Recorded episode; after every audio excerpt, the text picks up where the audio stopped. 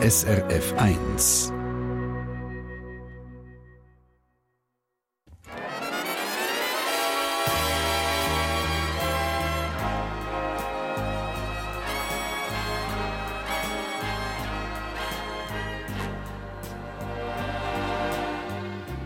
Persönlich.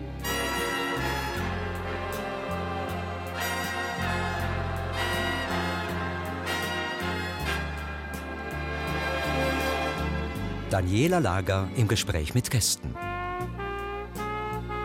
Guten Morgen miteinander, ganz guten Morgen allen, ganz herzlich willkommen allen da aus der Brau in Hochdorf im Luzernischen. Herzlich willkommen.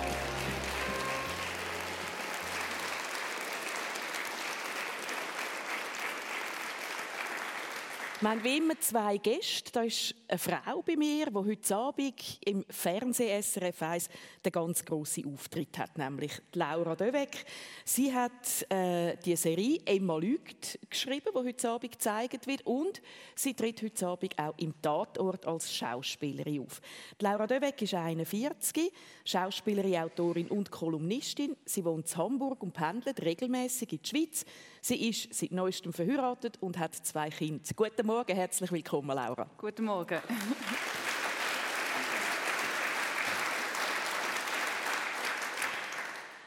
Laura Döweg, äh, gerade bei Menschen, die kreativ arbeiten, wie du, ist ein Retreat im Kloster, also so eine spirituelle Ruhepause, sehr populär. Hast du das schon gemacht? Bist du schon mal im Kloster für so etwas? Nein, noch nie. Nein. Ja, ich brauche zum Schreiben komischerweise immer das Leben um mich herum. Es gibt viele Autoren, die sich zurückziehen und sagen, ich brauche mal Ruhe und mal drei Wochen weg. Äh, mich verunsichert das. Ich muss immer können vom Alltag von den Menschen um mich herum können nehmen. Also könntest du dir das auch nie vorstellen, dass du würdest sagen, jetzt gehe ich mal so zwei Wochen, drei Wochen ja, nicht zum Schreiben, aber zum Erholen. Okay. Die Frage tönt jetzt ein bisschen absurd, ist es nicht, wenn man weiß, wer unser zweiter Gast ist. Auf seinem spannenden und sehr kurvigen Lebenslauf ist der Fridolin Schwitter im Kloster gelandet. Er ist 62, gebürtiger Luzerner, ist schon Finanzchef in einer Luzerner Gemeinde und Wirtschaftsförderer der Stadt Luzern. Bis er der weltweit erste Bruder auf Zeit bei den Kapuziner geworden ist. Nach sechs Jahren Schnuppern ist er dann doch nicht Ordensbruder geworden, aber am Klosterleben hängen geblieben. Heute ist er der Mann für alle Fälle im Frauenkloster Notkerseck St. Gallen. Der Fridolin Schwitter ist ledig. Guten Morgen. Guten Morgen miteinander.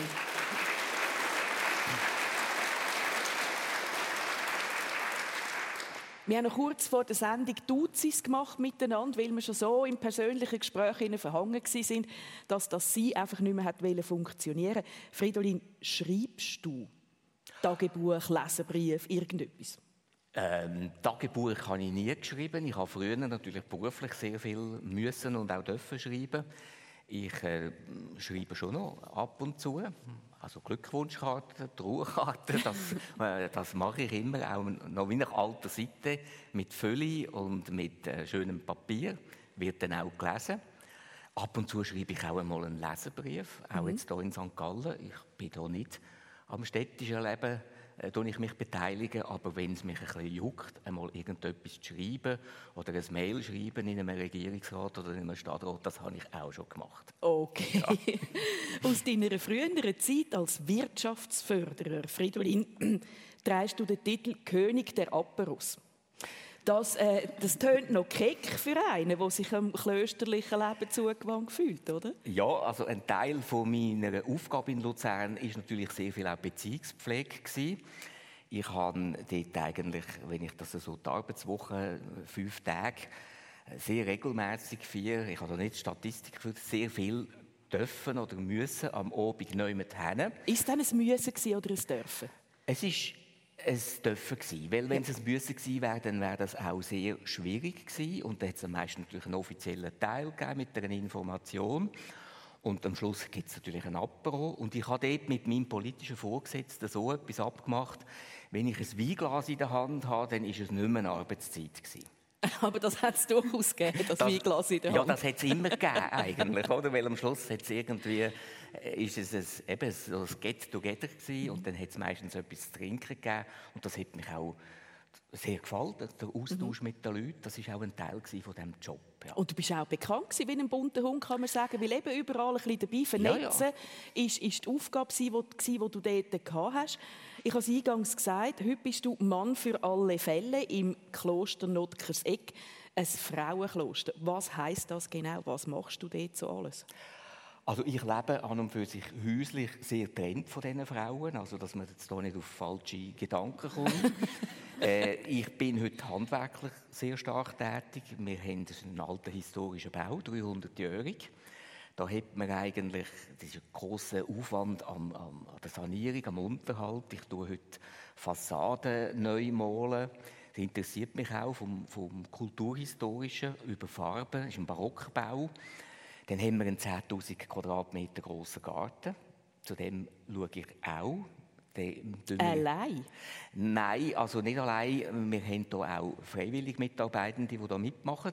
Und wir tun jetzt eigentlich auch den Garten ein bisschen neu gestalten, einfach pflegeleicht machen. Wir machen eine Naturwiese.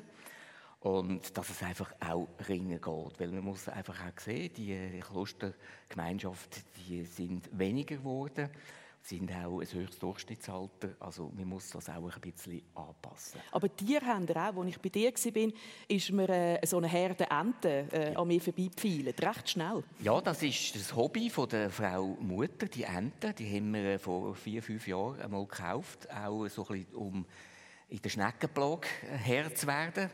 Und das ist ah, das, sind, das sind lebende Schneckenkörner sozusagen? Die, kann man die sagen, ja. Die, die, die fressen dann die Schnecken weg, oder? Das ist für die natürlich ein Leckerbissen, oder? Und die nennen dann die, die Schnecken. Also wegen dem haben wir die auch seinerzeit zugetan.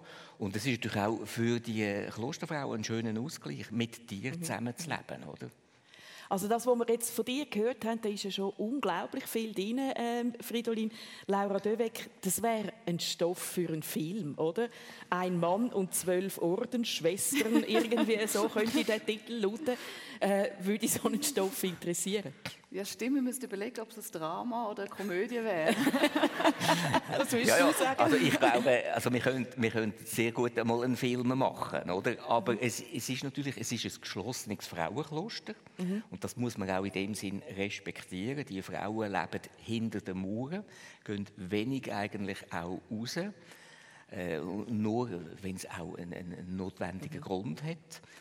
Und von dort her... Ähm, ja, eignet sich das halt vielleicht auch ein bisschen auch weniger als so ein geschlossenes mhm. Frauenkloster, mhm. ja, von dort ja. Ich will darauf kommen, Laura, du schreibst deine Kolumnen, die man lesen in der Zeitung in Dialogform. Auch die Serie, die man heute Abend schauen kann und die auf dem Internet schon zu sehen ist, ähm, die ist in Dialogform, eine Art Kammerspiel. Ähm, man erlebt, wie Menschen miteinander reden.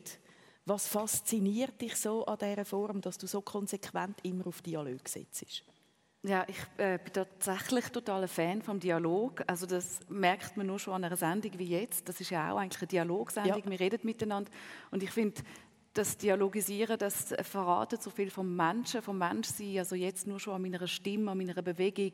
Wann mache ich eine Pause? Wann ist mir vielleicht eine Frage unangenehm und ich suche einen Ausweg? Also es verratet so viel an Mensch und ja, und ich glaube auch an Dialog überhaupt, also mhm. auch politisch, dass man, solange man im Dialog ist, dass noch etwas machbar ist. Und äh, darum bin ich auch so ein großer Fan von der direkten Demokratie, weil ich eben finde, dass, dass es eine politische Form ist, wo man ständig mit allen Leuten ständig im Dialog ist, mit der mhm. ganzen Bevölkerung. Und wenn der Dialog eben nicht mehr möglich ist, dann gibt es eben Krieg, das sieht man jetzt, mhm, mh. ja, wenn der Dialog nur auf Lügen aufgebaut ist oder, äh, oder äh, wenn der Putin nicht will verhandeln oder was auch immer, dann ist Krieg. Ja. So eine kleine äh, Irritation in einem Dialog äh, greifst du auf bei Emma lügt, nämlich eben das Lügen. Es sind kleine Lügen, die grosse Folgen haben. Am Schluss geraten die kleine Welt und Emma um wirklich fast aus den Fugen. Ähm, was willst du uns mitgeben mit dieser Geschichte? Vorsicht, Lügen ist ganz etwas Schlimmes. Oder was willst du uns da genau sagen? Es hat keinen moralischen Aspekt in dem Sinn, dass man sagt, eben Lügen ist ganz schrecklich. Also ich glaube, man spürt auch in dieser Geschichte, ich will nicht zu viel verraten, dass eine Lüge zum Beispiel auch einer Figur, einem Mann, zum, zu, zu, viel Selbstbewusstsein bringt. Und, mhm. äh, und es kann auch etwas auflösen. Und es kann Therapeutisches Lügen ist okay, kann man sagen. Nein, ich glaube, was für mich wichtig war mit dieser, äh, mit dieser Serie, ist zu zeigen, was für eine Welt wir eigentlich im Moment leben und mhm. vor allem gesellschaftlich. Also wir haben einfach eben, ich habe es vorher benannt, es gibt große politische Lügen. Mhm. Es hat so ein bisschen mit dem Trump angefangen, dass es so ein bisschen normal geworden ist, dass, äh, dass man eigentlich relativ einfach an, äh, bestätigen, dass, dass, dass, Politiker lügen, aber dass es ihnen nicht schadet und dass sie das einfach so mhm. können weitermachen können. Und eben ein Krieg, der auf einer Lüge basiert, mit Corona hat man, sind viele Lügen umgeschwirrt mhm. und so weiter. Und es ist wirklich verunsichert und auch ich weiß nicht mehr, was ist eigentlich wahr, was ist was, was ist nicht wahr, was ist Fake News, was nicht. Das ist etwas, was einem verunsichert. Mhm. Und wenn man dann auch noch mit Lügen konfrontiert ist aus, de, aus, de, aus dem Privatleben, wenn man eben, wie jetzt in meiner Serie, Tochter anfängt, Blödsinn zu erzählen, dann gibt es ein riesiges Chaos. Mhm. Ähm, die Idee zu diesen Dialogen, die stibitzest du aus Gesprächen, die du belauschst von anderen Leuten. Habe ich mal gelesen. Ist das so? Ja, ich habe tatsächlich so ein Dialogtagebuch, das ich immer mit mir führe und immer, immer füttere. Das heißt, immer wenn, ich, wenn mir ein Dialog auffällt, den ich interessant finde, schreibe ich den auf. Also du hast im Zug keine Kopfhörer drin, sondern du hörst, was nebendran geschwätzt wird? Nein, ich habe fast nie Kopfhörer drin. Ich liebe es, ja, wenn ich merke, ich kann ein privates Gespräch aufschnappen oder jemand ist am Telefon und regt sich auf oder so. Mhm. Das nehme ich alles gerne mit. Hast du das gelernt für deine Arbeit oder ist das ein Wesenszug, den du schon immer gehabt hast? Mitlosen? Ah, ich weiß nicht, das ist wie so, ich glaube, das Interesse für den Dialog habe ich schon einfach seit ganz, ganz jung. So wie, es gibt, glaube Leute, die, die spielen gerne Gitarre, andere, äh, ja, mhm. gehen in die Kirche zum, äh, ich weiß nicht. Aber, äh, und für mich habe ich gemerkt, auch mit dem Dialog kann ich etwas ausdrucken, mhm. mit dem Dialog kann ich etwas herausfinden. Und äh, ja, darum sind auch sehr präzise. Ich habe immer wieder Freude, wenn ich die lese, muss ich sagen. Fridolin, du bist fast 50 gewesen, hast bis dahin eine beachtliche Karriere angelegt. Eben bist Wirtschaftsförderer von der Stadt Luzern die letzten Jahre. Ein mega cooler Job. Man kann und muss mit allen reden und zum Schluss vom Tag eben ist man noch eingeladen. Das gibt man doch nicht einfach so auf. Moll, ich habe das eigentlich sehr bewusst aufgegeben. Für mich ist das so ein eine Geschichte gewesen. Zwischen 40 und 50 wissen wir alle, wir sind in der Lebensmitte und ich hatte ein gewisses Privileg, gehabt, alleinstehend, sogenannt finanziell, sozial unabhängig. Und ich habe eigentlich mir intensiv Gedanken gemacht, was soll in der zweiten Halbzeit vom Leben passieren. Mhm. Ich habe auch gemerkt, dass in meinem Umfeld, in einer Verwaltung, aber vor allem auch in der Politik, dass es zu viele Leute gibt, die zu lange auf dem Sessel sitzen. Also dort bin ich auch ein Befürworter von Amtszeitbeschränkungen. Und es ist ja ein sehr öffentlicher Job gewesen. und irgendwo habe ich auch gedacht, du musst jetzt auch einmal etwas anderes machen, sonst wirst du zuerst für die Sache das Problem, nachher wirst du äh, für, für die Umwelt das Problem und am Schluss bist du selber ein Problem. Und das habe ich sehr bewusst auch ähm, in der Lebensmittel der Wechsel vorgenommen. Und ich habe das eigentlich nicht bereut. Ich würde das auch heute rückblickend, in der Situation, wo ich war, würde ich das wieder machen. Ja. Das klingt sehr überlegt, so wie du es jetzt ja. im Rückblick erzählst. Hat es ein Schlüsselerlebnis gegeben, das du gespürt hast, hey, jetzt muss ich darüber nachdenken? Ja, ein Schlüsselerlebnis war sicher. Ich hatte in der Stadt Luzern eine sehr schöne Situation von meiner Anstellung. Ich habe eigentlich voll gearbeitet aber mein Salär war eigentlich nur 80 Prozent. Das, das findest du schön? Das finde ich sehr schön, weil das hat einen Haufen Freiheit eben gegeben. Also ich habe mich jedes Jahr können, ich sage jetzt im Schnitt drei Monate absetzen von Luzern und habe eigentlich Velofahrten gemacht auf der ganzen Welt. Mhm. Ich bin eigentlich fast überall gewesen. Ich bin nicht in Australien gewesen, aber ich bin zum Beispiel mit dem Velo einmal auf St. Petersburg gefahren, ich bin mal auf Istanbul gefahren und das hätte so Impressionen gegeben vom Strassenrand. Was findet statt dort? Was ist mit den Leuten? Was, was geht dort vor? Ich habe mich auch gut vorbereitet auf die Reise. Ich habe gewusst, was läuft politisch, was läuft wirtschaftlich, was läuft Religionen mhm. haben mich auch interessiert. Und das hat eine Horizonterweiterung gegeben, wo irgendwo das, die, die Dimension Stadt Luzern auch ein bisschen gesprengt aber, aber hat. es so ein Schlüsselerlebnis gegeben, wenn du jetzt von diesen 75 Reisen, längere sind es mit dem Velo, wenn du von denen erzählst, so ein Moment, wo etwas passiert ist und wo du gewusst hast, es muss in eine andere Richtung, es muss jetzt dann sein und es geht Richtung Kloster. Es ist, also richtig, richtig Kloster ist eigentlich so eine Geschichte gewesen. Ich hatte zwei Alternativen gehabt. Ich habe viel Weingebiet angeschaut. Ich habe gedacht, Weinbau würde mich noch interessieren. Und ich bin einmal in Laos, ähm, ein bisschen ungewollt, es war kein Hotel, kein Gasthaus mehr gewesen, und da ist man in ein buddhistisches Kloster gegangen.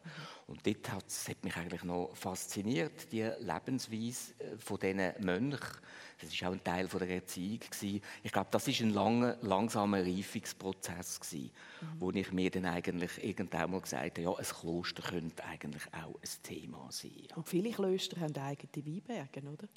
Das Man ist so. kombinieren. Das ist so, weil, weil Weinbau, also Landwirtschaft, ist ja früher ein ganz ein wichtiger Bestandteil mhm. von der Wirtschaft, oder? Und die haben Innovation, haben Entwicklung gemacht, haben Weinbau betrieben. Das ist natürlich eine gute Kombination gewesen. Ja. Jetzt hast du gesagt, so in der Mitte des Lebens, zwischen 40 und 50. Ja. Laura, du bist 41. Ähm, schleicht sich das an? Das Gefühl, äh, in Medias Res einmal zu schauen, wo bin ich, wo stehe ich, was mache ich noch mit dem Rest? Also die Midlife Crisis. Ja. ja. Nein, äh, es ist tatsächlich so, ich bin jetzt letztes Jahr 40 geworden und ich habe zum ersten Mal über Alter nachgedacht. Das ist, wie für mich hat es vorher wie so geheißen, das kein mhm. Thema gewesen. Und jetzt denke ich darüber nach und vor allem in dem Sinn, dass ich will eigentlich nur noch Sachen machen, die sich lohnen und eigentlich nur noch Sachen auch vor allem schaffen viele Projekte, die man im Kopf hat oder die einem angeboten werden, dass man sagt, nein, man macht eigentlich nur noch das, was einem interessiert. Das würde ich mir wünschen. Was heißt Sachen, die sich lohnen? Finanziell oder muss es glücklich machen? Oder was sind da deine Kriterien? Äh, ja, nein, eben finanziell wäre es nicht. es sind dann ja eben die Herzensprojekte sind ja meistens die, die nicht das große Geld geben, aber wo man sagt, äh, das, will ich noch, das will ich noch geschafft haben, diesen Traum will ich noch erfüllt haben. Und, Sag uns äh, einen. Ja, ich habe, ich habe noch eine weitere Serie im Kopf, äh, wo, ich, wo ein Traum ist und ich habe noch einen Film im Kopf. Also ganz richtig also sind ganz konkrete, richtig Drehbuch, Genau, sind richtig Drehbuch und Inszenieren. Das sind ganz konkrete Projekte und die, die möchte ich noch erfüllen und, äh, und jetzt in dem Alter kommt, eben, kommen viele, viele Anfragen, weil man ist eben nicht mehr Anfangs 20, man hat schon etwas gezeigt, dass man etwas kann und dass man sagt, nein, jetzt mache ich lieber das, was ich unbedingt möchte. Stresst es auch? 40 zu sein? Äh, ach, stressen. Nein. Also nein, so bisschen, vielleicht mal ein Feld mehr oder irgendwas, das äh, nimmst, nimmst mit links? Ja, bis jetzt ist das ganze Aussehen-Ding, das, das, das, ist, das ist okay. ja. ähm, wir haben jetzt über äh, die Einwendung zum Kloster etwas erfahren, von Fridolin. Ähm, Stichwort Religion, Glauben, spielt das in deinem Leben eine Rolle? Ja, also ich bin auch äh, katholisch, ähm, aber ich bin nicht sehr katholisch aufgewachsen. Meine Großeltern sind sehr katholisch gewesen und meine Großmutter hat auch immer gesagt, sie hoffe, sie, ich fände den Weg noch zu Gott und ich habe ihn nicht wirklich gefunden, aber ich habe sozusagen also die Sehnsucht nach Spiritualität oder die Sehnsucht nach, nach der Antwort von Fragen ich hatte als Kind extrem Angst vor dem Tod. Mhm. Und äh, das ist ganz lang gegangen, die riesige Angst vor dem Tod und, und was kommt danach. Und die Antworten oder die, die, die Art von Trost und Entspannung habe ich eigentlich über die Kunst gefunden, über die Literatur, über Musik, über mhm. das Theater. Also für mich sind so die großen Antworten, ähm, also eigentlich gerade was den Tod betrifft, ist eigentlich der Georg Kreisler, der hat nur einen ja. Satz gesagt und ich bin getröstet gewesen für die. Also das ist. Sagen euch schnell. Ja, er ist in einem Interview gefragt worden, äh, was er denke, was nach dem Tod käme. Und er hat einfach gesagt, er hat keine Ahnung und es lohnt sich nicht darüber nachzudenken, weil ein Hund kenne auch nicht den Unterschied zwischen Frankreich und Deutschland. Und dann habe ich gedacht, okay, wir sind alle Hunde, wir kennen nicht den Unterschied. unser Hirn, unser Kopf kann das gar nicht leisten, was wir werden erleben, mhm. wenn wir sterben. Und das hat mich unendlich tröstet. Und, ich, ich, und immer wieder in der Literatur und, äh, und gerade in der Musik auch. Ich finde, Musik kann Sachen in einem bewegen. Ich liebe zu tanzen, ich liebe auch Wein trinken. und, und auch das gibt amigs Momente, wo man denkt, doch, es, es gibt etwas Höheres, es gibt etwas, äh, äh, etwas Schönes, mhm. Beschützendes. Ich will auf das Weltliche eingehen. Du hast gesagt, feiern, tanzen, trinken, essen, sich gut gehen lassen im Leben. Ähm, wo du ins Kloster gegangen bist, Fridolin, hast du das alles müssen hinter dir lassen. Also hat, heisst das Klosterleben auch alle weltlichen Besitztümer ja. aufgeben? Du hast ja gut verdient vorher. Ja, also die weltlichen Besitztümer, die Finanzen, das hat man, man hat keinen Lohn gehabt. Aber ich habe dort auch festgestellt, in dieser Zeit, 2009, dass äh, ist bekannt wurde, dass ich meinen Job verloren, dass ich ins Kloster gegangen und das sind drei Monate noch gewesen, wo ich überall bin ich eingeladen wurde. Die Leute haben gemeint, wir sehen den nie mehr, der kommt nie mehr, der geht da jetzt hinter die Mauern. Und, und dann ist die Tür zu. Und dann ist einfach die Tür ja. zu. Und das ist eigentlich eine völlig eine falsche Vorstellung gewesen. Das habe ich auch gewusst, dass das nicht so ist, oder? Ich habe äh, im Grunde das Klosterleben als sehr bereichernd angeschaut. Man hat keine finanzielle Sorge mehr der Orden schaut, ich sage jetzt mal für die finanziellen, für die weltlichen Sachen. Kost und Logis eigentlich, Kost und Logis. Ich habe in Rapperswil gewohnt, unterhalb vom Schloss, mit Blick direkt auf den Zürichsee. Also ähm, an der Goldküste hat man es nicht schöner. Wir hatten einen grossen Umschwung, gehabt, einen schönen Garten. Also ich habe das sehr bereichernd gefunden. Aber du hast ja das Pölsterli, nehme ich an, oder? Nach all diesen Jahren in der Wirtschaft. Ja, sicher. Vielleicht Eigentumswohnung, eine goldige Uhr, ich weiß jetzt nicht genau, genau, was. Hast du das alles müssen abgeben Kloster? Nein, also ich hatte eine Wohnung dort, die habe ich vermietet und habe natürlich auch, also da ist ein Mietzins reingekommen mhm. und das konnte ich in dem Sinn auf die Seite legen. Ich bin ja in einer Zeitbruderschaft gewesen. Also von dort her... Auf Probe? Auf Probe, genau. Mhm. Auf dort hat das nicht einen Einzug gegeben vom Vermögen. Und ich darf einfach auch sagen, ich habe mich auch in dieser Zeit im, im Beruf hinein, ich habe mich nie so auf die finanziellen Sachen konzentriert. Natürlich Wirtschaft, also Steuerertrag mhm. für die Stadt Luzern, das war ein wichtiges Thema. Gewesen. Aber ich bin mir damals schon bewusst gewesen, vielleicht hat das auch mit dem Reisen in den Schwellenländern etwas zu tun, dass wir am Schluss können wir nichts mitnehmen mhm. Also wenn wir sterben, sterben wir einfach. Und ich sage es jetzt ein bisschen, ein bisschen lakonisch, ich habe also einen Sarg ohne Tresor bestellt. Also das ist von dem her, äh, ja, und wenn einem das Aber du bist so überzeugt, wenn ich dir jetzt zuhöre, oder? Da habe ich das Gefühl, der ist so mit sich im Reinen und mit dem Klosterleben, das er da ja. erzählt. Jetzt hast du sechs Jahre Schnupperlehre gemacht, ja. wenn man so will, und dann doch beschlossen, nein, ich will nicht Bruder. Ja, das, ist, äh, das hängt auch ein bisschen mit, dem, mit der ganzen Situation im Orden zusammen. Oder? Die Orden haben noch vor 50, 60, 70 Jahren eine höhere gesellschaftliche Bedeutung gehabt. Die Gesellschaft war kirchlich geprägt. Gewesen. Kapuziner haben in Stans und in Appenzell zwei Gymnasien gehabt, weil die Kantone keine Gymnasien haben können führen im 19. Jahrhundert mhm. aus finanziellen Gründen. Also man hat eine gesellschaftliche Aufgabe gehabt. Und das ist dann so, ich sage jetzt vor 50, 60, 70 Jahren, hat sich das reduziert. Und ich glaube, dort ist ein großer Fehler passiert, dass sich die Orden nicht Gedanken gemacht haben, sich eine neue Sendung zu geben. Also das heißt, du bist auf Sinnsuche gewesen. Ich wage das jetzt mal ja. ein bisschen so zu interpretieren und das hast du auch nicht gefunden. Das habe ich in dem Sinn. Das Leben ist gut gewesen. Es hat, äh, es hat die Aktion gegeben, also die Tätigkeit. Es hat das Gebet gegeben, die Kontemplation, die Ruhe und es hat auch die Reflexion gegeben, wo man sich selber mhm. reflektiert hat. Das habe ich sehr gut gefunden. Aber ich habe irgendwo einfach gemerkt, ähm, der Orden lebt einfach noch von den alten goldigen Zeiten. Mhm. Also wo wir hatten mal 800 Kapuziner gehabt in den, in den Glanzzeiten. Das ist natürlich... Wie viele sind es heute noch? Heute sind es glaube ich etwa noch 80 oder stark überaltert. Also es hat eine Reduktion gegeben. Und ich glaube, eben, das ist ein bisschen schade gewesen vor... Mhm 30, 40, 50 Jahren, dass man sich nicht eine neue Sendung gegeben Also eben, es war zu wenig reformiert gewesen, das hast du nicht können leben ja wo du hast geben und eigentlich auch erfahren ja. in diesem Orden. Das ist sicher, stelle ich mir vor, wir kommen noch darauf, einen grossen Einschnitt gewesen, nach sechs Jahren auf Probe zu sagen, nein, jetzt doch nicht. Ich will bei der Laura Döweck noch auf einen grossen Einschnitt im Leben gekommen. Ich empfinde es wenigstens so, ja, ich will. Also wenn man ansteht und heiratet, das hast du gemacht vor, glaub, vor wenigen Wochen, gell? Mhm. Ähm, mit dem Mann, den du seit 14 Jahren kennst und wo du zwei Kinder hast. Warum jetzt noch? Warum jetzt plötzlich? ja.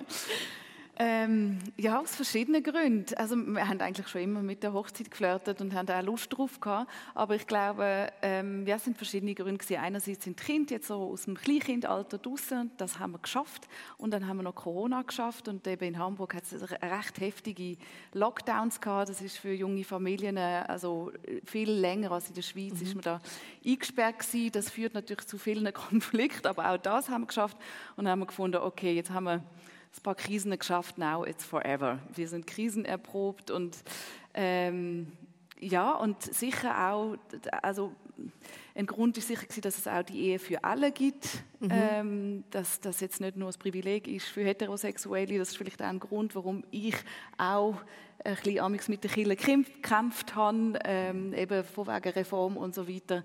Darum haben wir auch nicht kirchlich geheiratet, aber ja, wir haben einfach gefunden, jetzt haben wir jetzt wissen wir, wir können durch alles durch und freuen wir uns. Also ist es das, ja. Commitment nach innen, ein Statement nach außen kann man sagen. Genau.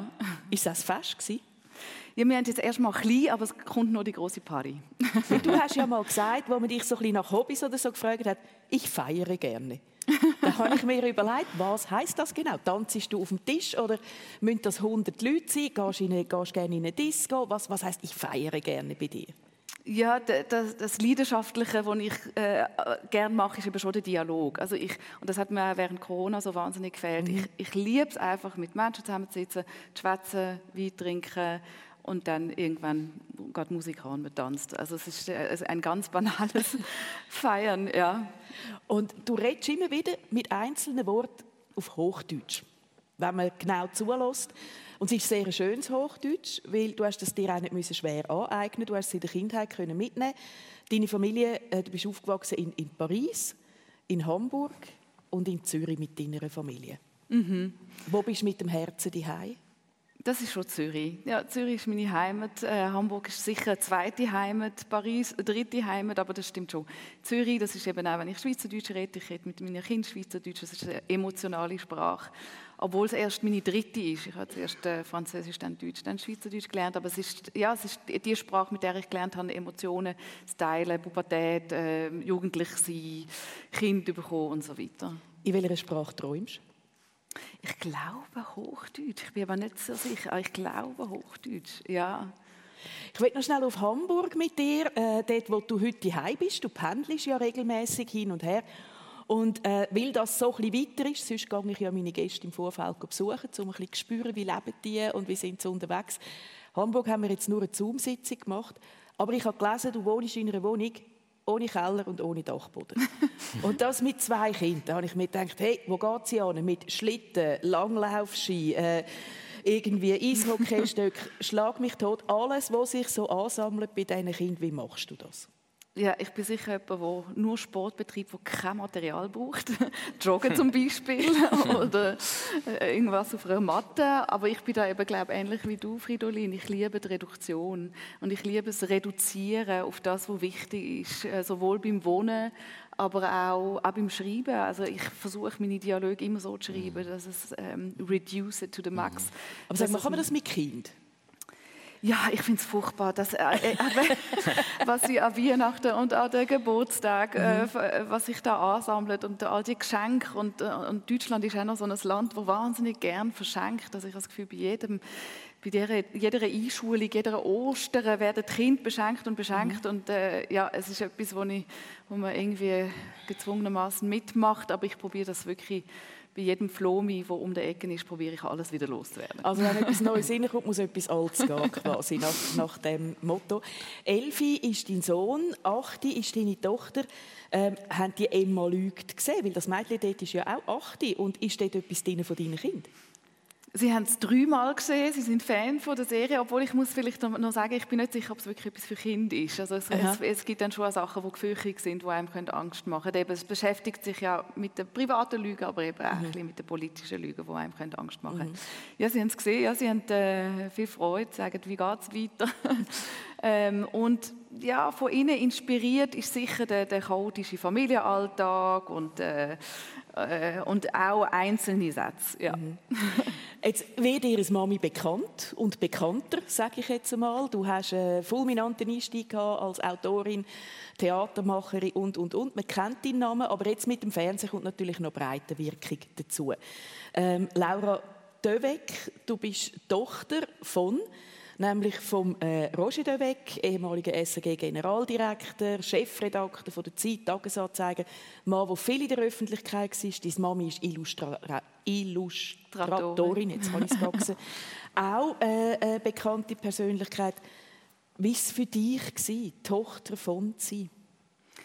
Ja, es ist etwas, wo, wo ich erst gespürt habe, eben, als ich selber in die Öffentlichkeit gegangen bin und, äh, und bei den Interviewanfragen, eigentlich die erste Frage war eigentlich immer, gewesen, ja, Sie sind doch die Tochter und, äh, und so. Und das hat, das hat mich mögen, ja, weil ich... Äh, weil ich irgendwie das Gefühl hatte, es ist so der unterschwellige Vorwurf, ah, die hat das doch alles gar nicht selber gemacht und hat ihre Theaterstücke selber geschrieben oder so. so das, das, das habe ich unterschwellig gespürt, vielleicht da gar nicht stimmt, aber das hat mich beschäftigt mhm. und äh, und das hat ein Zeit gebraucht, das hat ein Zeit gebraucht, wo ich dann eigentlich mit meinen Theaterstücken und Dialogen eigentlich so, ja, so eigenständig bin, dass es eigentlich dass gar nicht mehr eigentlich jemand auf die Idee gekommen ist, hat der Vater überhaupt nicht etwas damit zu tun. Noch zu deinem Mann. Er ist auch künstlerisch tätig, er ist auch Schweizer. Ihr wohnt jetzt beide mit dem Kind in Hamburg. Ähm, er ist Festivalleiter dort mhm. und Kurator. Sicher auch bekannt Gibt es ein bisschen Wettstreit? Wen ah, zwischen Mann und Vater, oder ja, was? Zwischen euch beiden. zwischen ah, ihm und dir. Ah nein, so Gott sei Dank machen wir etwas ganz Unterschiedliches. Nein, mhm. also ich äh, eben mache das Festival immer im August, Sommer, internationales Sommerfestival auf Kampnagel und äh, das haben wir jetzt gerade hinter uns gebracht und es brummt die Bude drei Wochen lang eben von wegen, wir feiern gern, wir sind gern im Dialog und dann wünscht man sich eigentlich nur, dass es, dass es für den anderen gut funktioniert und dass es klappt und äh, nein, nein, das ist wirklich definitiv kein Thema. das ist persönlich aus der Braui Hochdorf mit der Laura Döweg und mit dem Fridolin Schwitter. Fridolin, du hast in dieser Zeit, äh, wo du äh, in der Schnupperlehre warst, Bruder auf die Zeit so eine braune Kutte angehabt. Ja, ja. Nach einem Jahr habe ich diese Kutte mhm. bekommen und habe die natürlich als ich dann für das Wesmeli Leiter Spendenkampagne war, habe ich die natürlich auch getragen. Und das ist manchmal auch in der Öffentlichkeit hat man die getragen.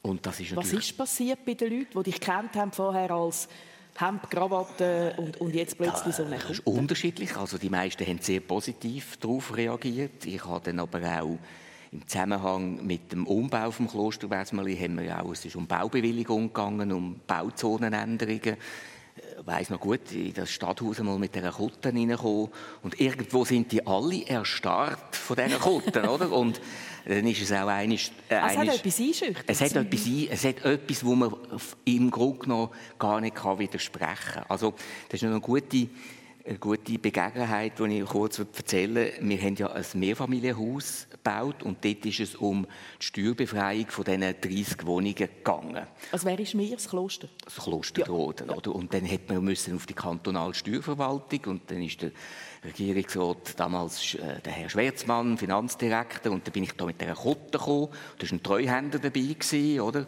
Und dann sind wir da gegangen und dann hat man zuerst über den Orden und über das Wesmeli und dann am Schluss ist dann noch fünf Minuten über die Steuerbefreiung geredet worden. und dann sind wir mit dem Lift wieder runtergegangen und dann hat der Treuhänder gesagt, also ich nehme dich jetzt immer mit der Kutte mit. So schnell ist das noch nie gegangen, oder? Also äh, irgendwo hat das auch eine, eine, eine Wirkung gehabt, ja, mhm. dass man im Grunde genommen sehr ring zum Ziel gekommen ist. Ich habe das auch in St. Gallen gemerkt. Wir haben ja eine Pflegeabteilung gemacht und dort ist äh, darum gegangen, auf Bettenlisten zu kommen, von der Stadt und vom Kanton St. Gallen. Also ältere Ordensschwestern, die Unterstützung brauchen, genau. sind, sind, bei euch untergebracht? Genau, das war die Motivation von sieben Jahren, dass ich überhaupt auch dort hingegangen bin und mitgeholfen habe, das Ganze zu errichten. Und dann sind wir auch auf die auf die Ämter gegangen, oder? Und das ist Frau Mutter natürlich in, in, der, in der Rodenstracht, oder? Und da habe ich einfach auch gemerkt, da kommst im Grunde noch alles mehr oder weniger widerstandslos kommst da über, was du mhm. willst, oder? Mhm. Und das äh, ist eigentlich... Schon noch interessant, ja, das oder? Ist noch, Obwohl einige aus den Kirchen austreten sind vielleicht und äh, rein rational das ja. nicht können nachvollziehen was ihnen passiert, wenn dann so ein Gewand ja, vor einem ich glaube jetzt einfach auf das Kloster in St. Gallen, das ist eine Frauengemeinschaft, die dort lebt und ich spüre auch eine große Verbundenheit der Leute in St. Gallen, zu dem sie sagen sie auch, liebevoll zu unserem Klösterli, wo da am, am, am, an der Stadt oben da einfach auch steht. Das ist sehr positiv auch. Und das dürfen wir und äh, muss man auch nutzen. Ja. Lass mich dich noch schnell zurücknehmen in die Kindheit. Du redest jetzt ja. gerade auch von, von, von, starken Frauen. Deine Mutter ist, glaube ich, auch so eine, eine starke Frau gewesen, die in Luzern ungewöhnlich auftreten ist. Sie war äh, Holländerin. Gewesen. Ja. Also Friesin sogar. Das ist Friesin, aber Friesin. das sind Holländer in Hol ja. ja, ja. Und sie hat eine Segelschule aufgetan am Vierwaldstätter See.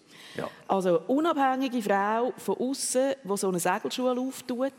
Ähm, das ist nicht noch gut gegangen, oder?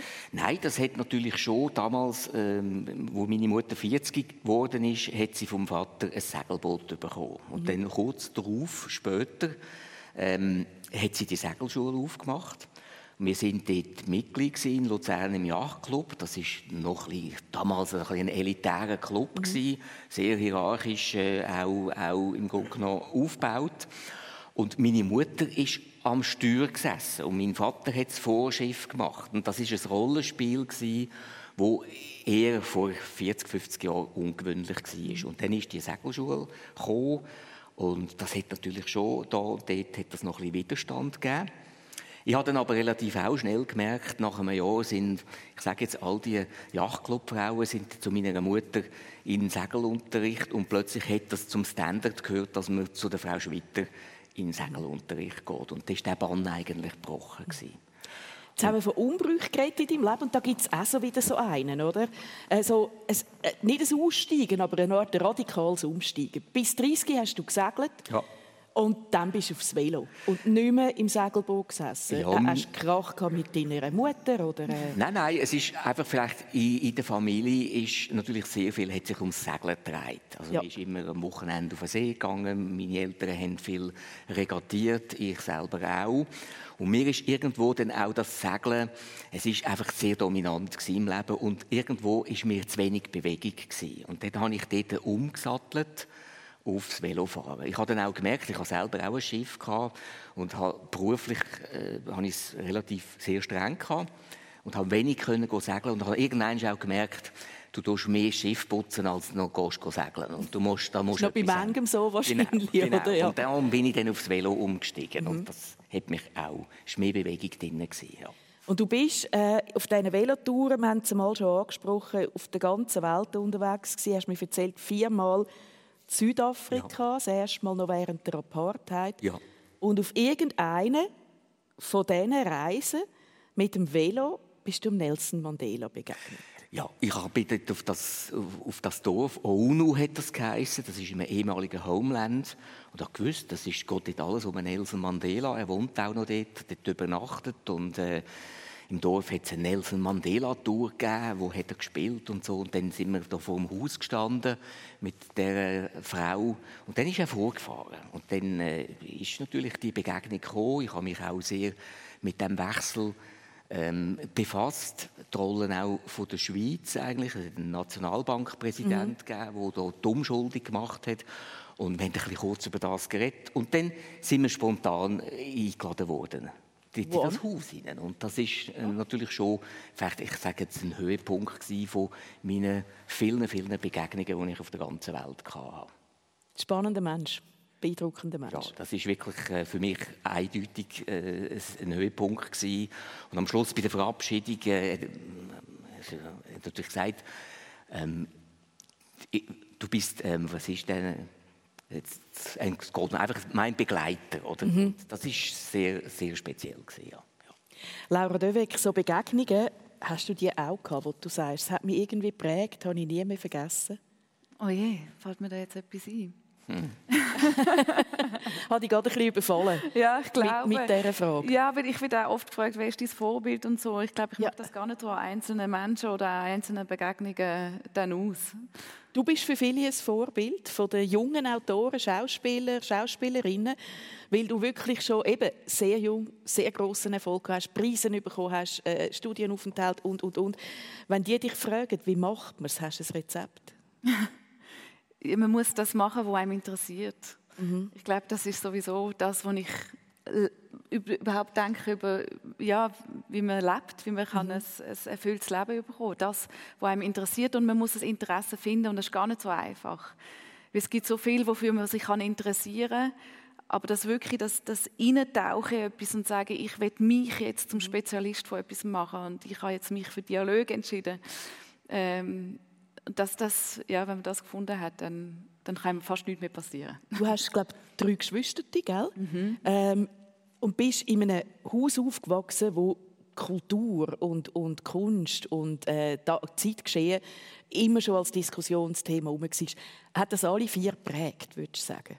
Ja, das hat uns alle geprägt. Ich glaube, wir schreiben alle auf eine Art und, und das ist aber auch nicht so Besonderes gewesen. Das ist nicht so, oh, schau mal, jetzt sitzt dort Laura und schreibt, sondern das ist etwas ganz Organisches gewesen. Wir hatten eben sehr, sehr ein offenes Haus gehabt, äh, sehr, sehr viele Gäste, sehr viel Dialog, sehr viel.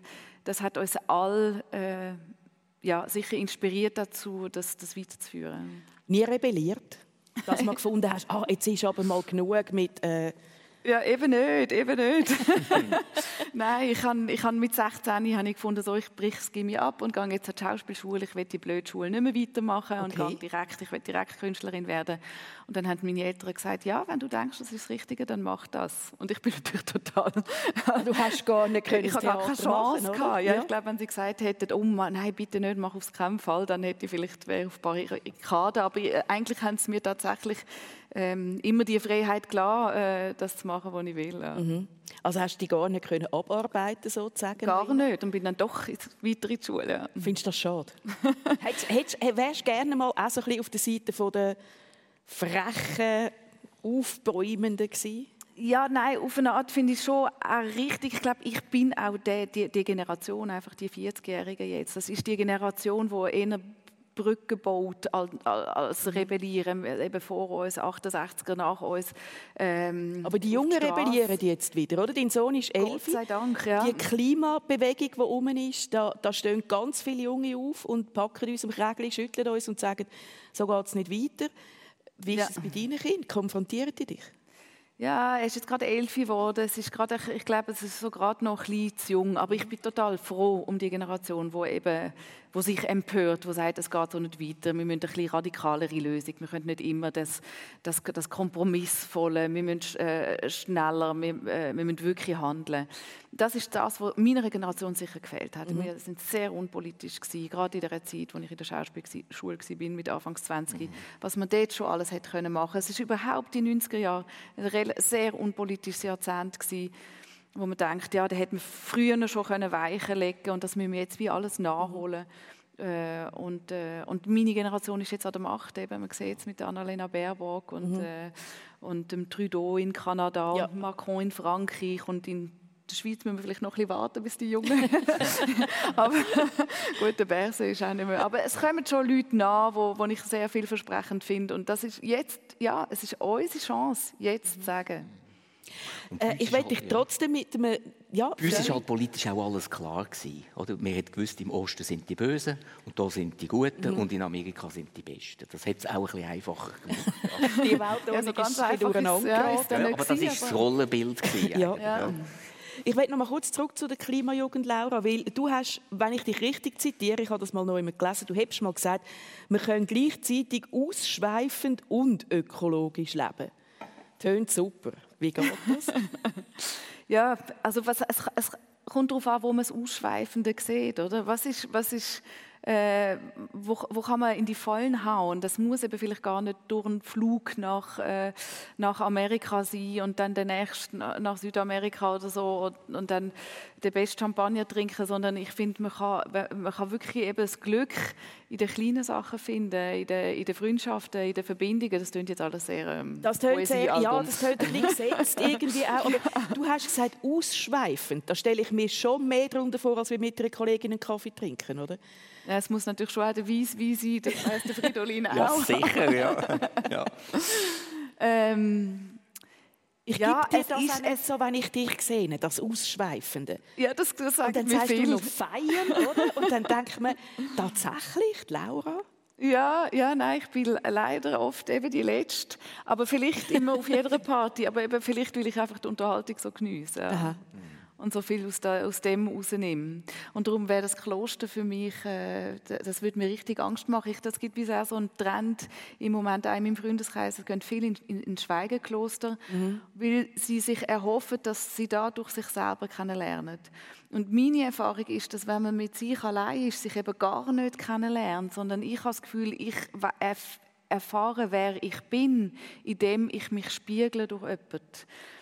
Ähm, ich bin nicht sicher, ob es sogar der Nelson Mandela war, der gesagt hat, ähm, er war im Gefängnis. Gewesen, wenn, er war lange im Gefängnis, ja. Eben genau, ja. ich glaube, es kommt von ihm aus seiner Biografie, wo gesagt mhm. hat, äh, im Gefängnis habe ich kein Gegenüber. Ich habe keine Zeitung, die ich lesen kann und aus dem Lesen mit der Zeitung spüren, wer ich bin. Mhm. Ob ich mich aufrege, ob ich traurig werde, ob ich mich empöre. Und erst, als er wieder hat können raus und wieder hat können in Begegnung zu Menschen, zu Geschehnissen stehen, hat er gemerkt, wer er selber eigentlich ist und was er möchte. Mhm. Und da kann ich mich sehr wiedererfinden. Ich, ich finde heraus, wer ich bin, mhm. wenn ich mich in Dialog setze.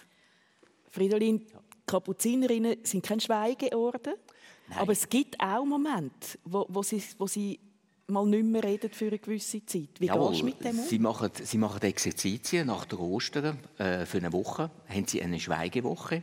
Und das ist für mich eigentlich immer auch der Zeitpunkt, da gehe ich immer in die Ferien.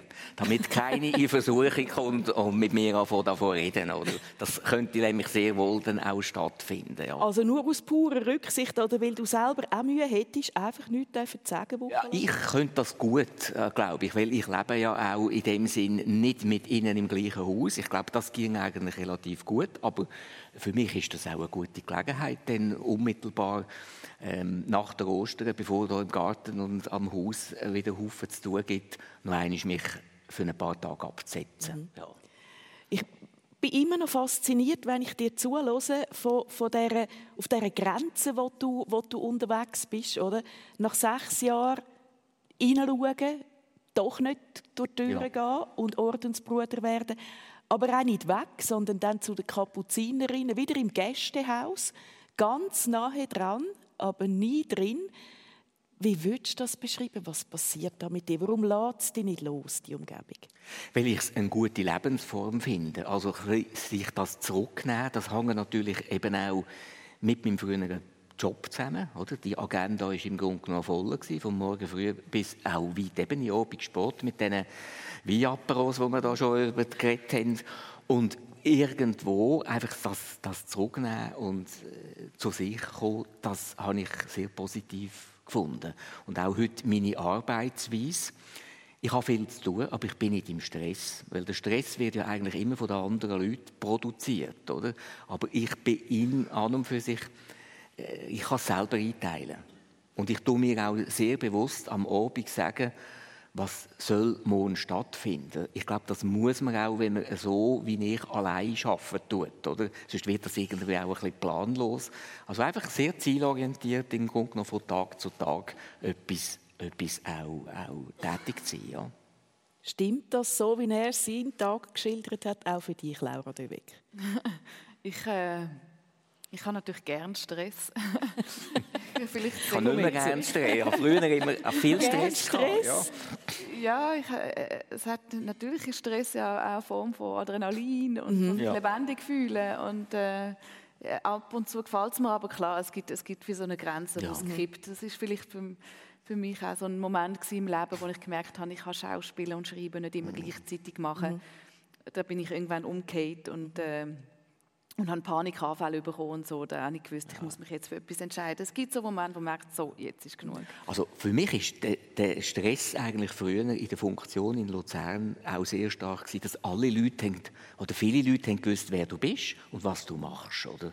Und das ist im Grunde genommen auch am Wochenende, am Samstag, Sonntag, ist man da also man hätte noch ein Anliegen und das sollte und jenes sollte, von Sachen, die ich zum Teil auch gar nicht beeinflussen kann. Das habe ich als eigentlich sehr stressig empfunden. Ja.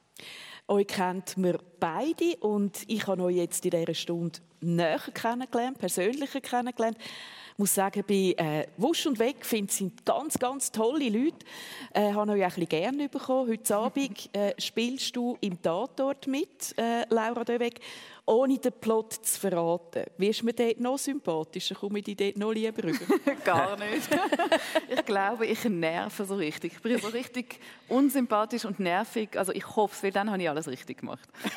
also, wer die andere Seite von einer Laura Döweg kennenlernen als Schauspielerin, Heute Abend im Tatort, nachher immer lügt. Spannendes Experiment. Ich möchte euch beiden ganz herzlich danken für den Besuch hier im Persönlich. Laura Döweg und Fridolin Schwitter. Allen, die uns zugelassen haben, die Heime oder da zu Hochdorf in der Braui, noch einmal herzlichen Dank fürs Mit dabei sein und einen schönen Sonntag. Ade miteinander. Ade.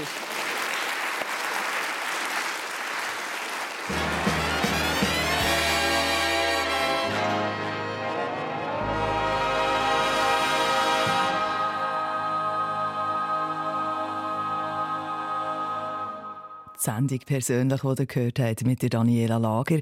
Ihre Gäste, Laura Döweg, Schauspielerin und Autorin, und der Fridolin Schwitter, ehemaliger Kapuziner auf Zeit und Luzerner Wirtschaftsförderer. Sie haben aus der Braui Hochdorf getagt. Technik hat dies ganz organisiert und Sendung, wenn ihr sie wollt, schauen die läuft heute am Nachmittag um 4 Uhr und sie läuft am morgen Montagabend um 11 Uhr noch im Fernsehen, im SRF 1. Wenn ihr sie noch mal hören wollt, im Radio selbstverständlich heute Abend wie immer ab 10 Uhr. Und nächsten Sonntag die Sendung vom 18. September.